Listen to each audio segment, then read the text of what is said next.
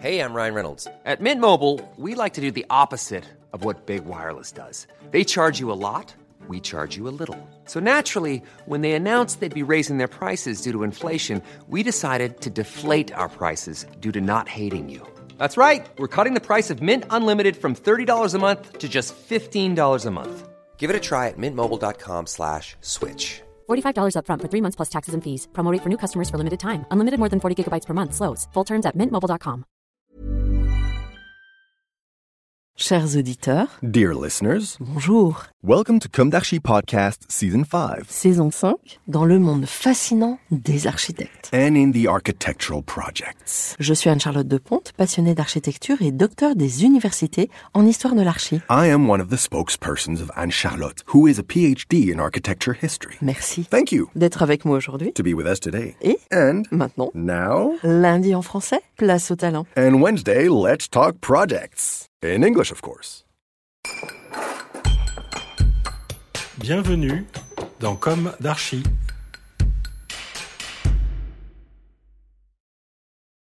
Hello, dear listeners.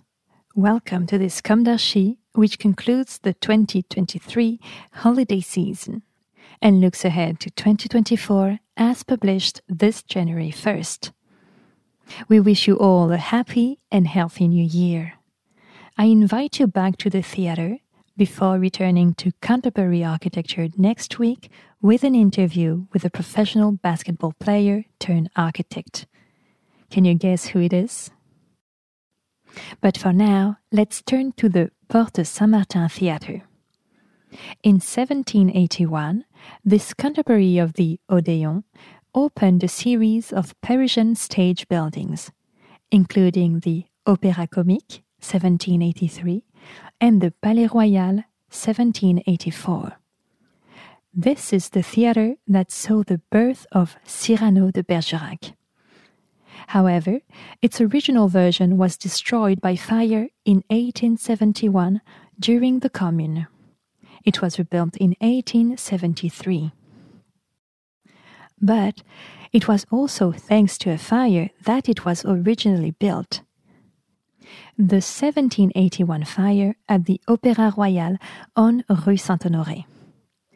Queen Marie Antoinette ordered that the troupe be relocated as quickly as possible to a temporary establishment. The architect Samson Nicolas Lenoir, nicknamed Le Romain, was appointed.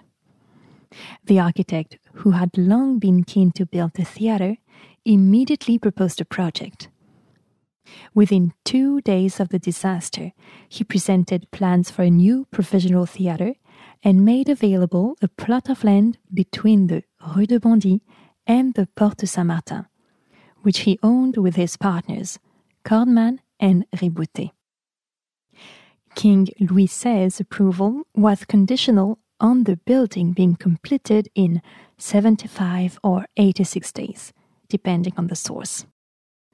To comply with the king's decision, the architect mobilized hundreds of journeymen and tradesmen. The marathon construction began on August 26, 1781. Crews worked day and night.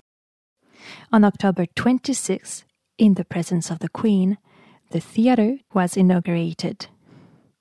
The auditorium was vast, seating over 1,000. The stage is equally spacious, with an 11 meter opening and the 22 meter wide stage with a depth of 16.50 meters and a height under the grid of almost 20 meters.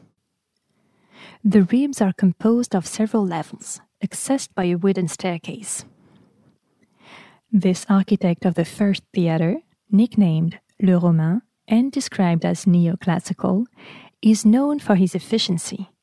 He was involved in a number of real estate projects, mainly in the Aligre district and the Faubourg Poissonnière. During the course of his career, he also built the Aligre Market, the Abbey of Saint Antoine, the Hôtel de Seichetré, the Hôtel Benoît de Saint Paul, a tenement building on Boulevard du Temple, and a tenement building on Place de la Bourse. Although the theater was delivered on schedule, there were still concerns about the solidity of the building, which was erected on such short notice. During the free inaugural performance on October 25, 1781, in honor of the birth of the Dauphin, it would have welcomed around 6,000 people, for a size more than three times smaller. Today's safety standards were a long way off by then. As a gigantic line stretches out in front of the theater, the steps of the grand staircase are still being laid. The workers are apparently exhausted. To motivate them, a louis d'or, gold coin, is placed on each step. On this occasion, a lyrical tragedy, Adèle de Ponthieu, by Jean-Paul André Razin, with music by Niccolo Piccini, is performed.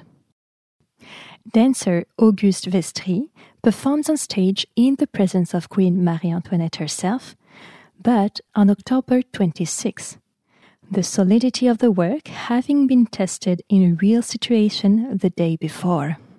Cynical. And the strength of the provisional hall was confirmed. Le Romain had made a solid provisional. On July 12, 1789, the hall was invaded by revolutionaries.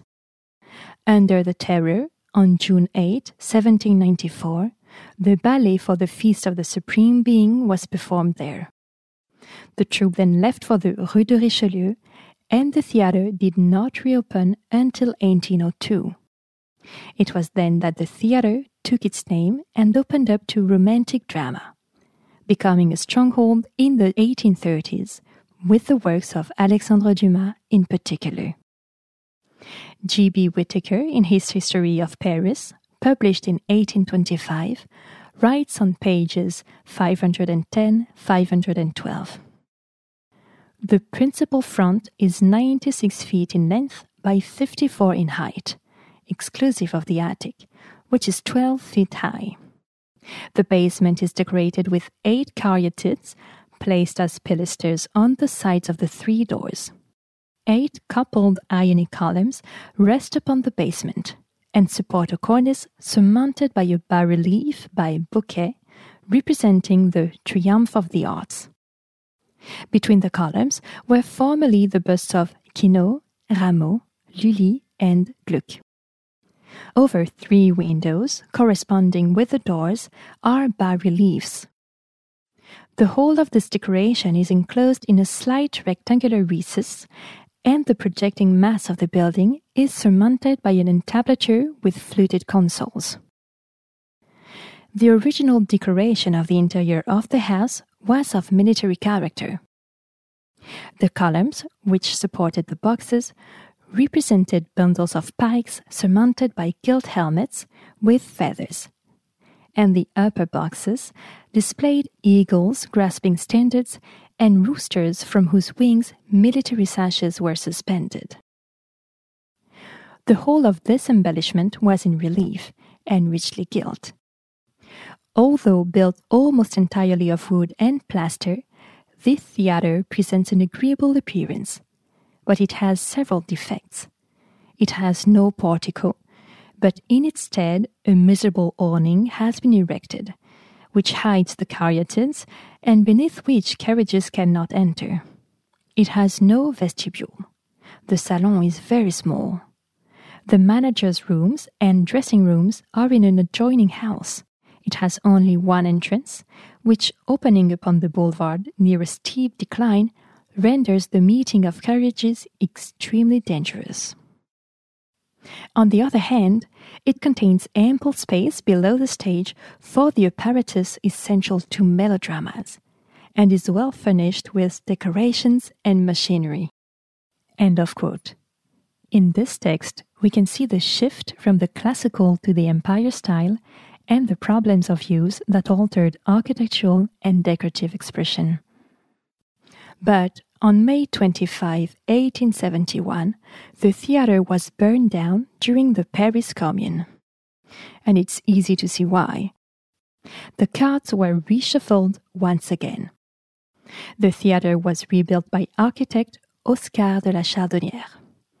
The facade was sculpted in a new style by Jacques Hyacinthe Chevalier, a specialist in the field. Masks, heads, medallion portraits, and pediment figures symbolizing tragedy, drama, and comedy. The four Atlantean figures on the first floor lend a solemn note to the entrance to the theater. The new theater was inaugurated on September 28, 1873. New plays were staged. Cyrano de Bergerac, Les Deux Orphelines, Les Misérables, Théodora, Chantecler. The great Sarah Bernhardt triumphed. The rebuilt facade, however, is of great simplicity. The first floor has five doors, three of which lead to the vestibule. Reopened on September 27, 1873, with a revival of Victor Hugo's Marie Tudor, the theater underwent numerous exterior and interior modifications over the following years, as safety regulations dictated. As evidenced by a model by Henri Schmidt in the Musée d'Orsay, and I quote The first transformation was the addition of a marquee to the facade in 1887. The Theatrical Safety Commission was concerned about the risks to the public in the event of fire. It therefore ordered that terraces be added to facilitate access to the outside. A report by Charles Garnier, the architect of the Paris Opera, demonstrated the futility of this measure. The Porte Saint Martin Theatre therefore decided to create a winter garden. The terrace was enclosed by a metal and glass veranda, crowned by a zinc dome adorned with large colored glass cabochons in a style mixed with Oriental influences. The veranda was completed in 1891 and disappeared in 1897. This exceptional model, so precise in every detail of ornamentation and ironwork, suggests that it may have been a model intended for presentation to the Theatre Commission. Although the Porte Saint Martin Theatre is still in operation today, it underwent considerable interior and exterior alterations in 1930. The marquee and the spectacular veranda have disappeared, restoring the sobriety of the facade. End of quote. The four timeless Atlantes that now greet spectators at the entrance seem to carry the second floor and the four central windows. Like all New York theaters, it has exterior staircases leading to the roof, from where the view over Montmartre is said to be magnificent. But this access is forbidden to the public, as it is deemed extremely dangerous. Inside and on the fourth floor, known as the Paradise, the wooden benches are said to be original. But where do they come from? Could it be the rebuilt theater? The question remains open. They give an idea of how the first spectators might have enjoyed the show from above, huddled together, overcoming the feeling of vertigo. For certain shows that sell out, and because the staging doesn't require perfect visibility, the theater continues to sell these tickets, like Fabrice Luchini's show, for example. As for programming, the theater has been able to open up its repertoire. It has hosted performances of La Cage aux Folles and is as committed to its eclectic repertoire as it is to its architecture, which has, of necessity, constantly evolved over time. Did you know that two Sardou have crossed the history of this theater? One, the French author, and the other the French singer, both from the south of France, but not from the same family. Attention to Juliet's. Come on, a little humor and lightness, not to be confused with idleness. I think we need a bit of humor these days. I wish you all the best for 2024. Dear listeners, thank you for tuning in.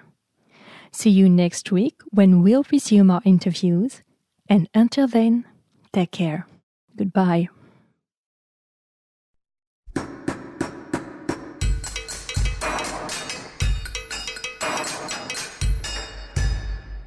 Thank you for listening. Thanks to Julien Rebours, sound engineer, who is collaborating with us today. Don't forget to tune in to our previews on Instagram at Comme d'Archi Podcast. If you enjoy this podcast, don't hesitate to promote it by giving it five stars and a little comment on Apple Podcast or on your favorite podcast platform. And above all, subscribe to listen to all of our episodes for free. See you soon, and until then, take care of yourself.